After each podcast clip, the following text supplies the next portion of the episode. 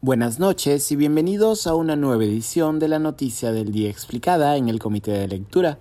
Les saluda Mateus Calderón, curador del Comité de Lectura.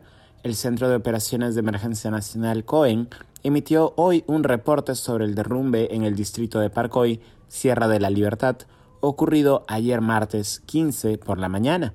Desde ayer por la mañana empezaron a circular en redes sociales las primeras imágenes de un derrumbe de tierra en el centro poblado de Retamas, en el distrito de Parcoy, en la Sierra de la Libertad.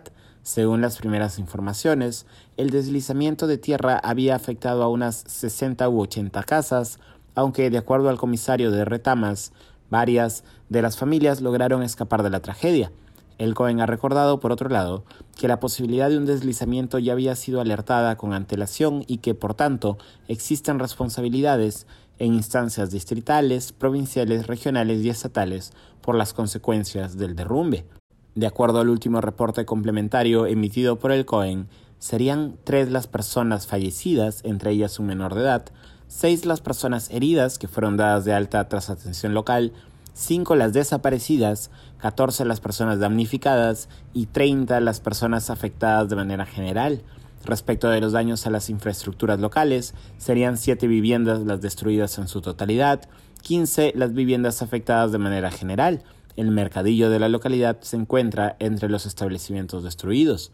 También se sabe que al menos 70 personas fueron evacuadas de la zona ante la posibilidad de nuevos deslizamientos. Hoy por la mañana, el ministro de Defensa, José Luis Gavidia, explicó que se trabaja en dos frentes. Aquí lo estoy citando.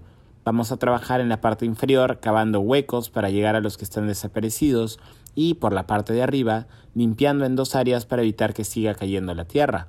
Son siete casas que han desaparecido, una es una casa multifamiliar con cuatro viviendas al interior y tres casas más alrededor, agregó el ministro. No es la primera vez que ocurre un incidente similar con víctimas fatales en la zona. En el 2009, el Instituto de Defensa Civil INDECI ya había calificado a la zona como de alto riesgo. El director de preparación del INDECI, Miguel Yamazaki, recordó que, y aquí lo estoy citando, en el lugar donde sucedió este hecho, ya en el año 2009, exactamente en el mismo lugar, ocurrió un desastre similar con víctimas fatales.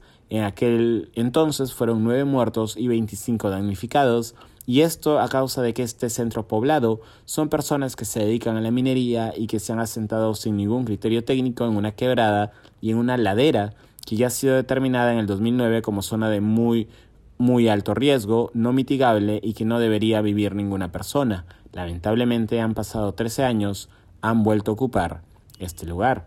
Eso ha sido todo por hoy. Volveremos mañana con más información. Se despide Mateus Calderón. Que tengan un buen día.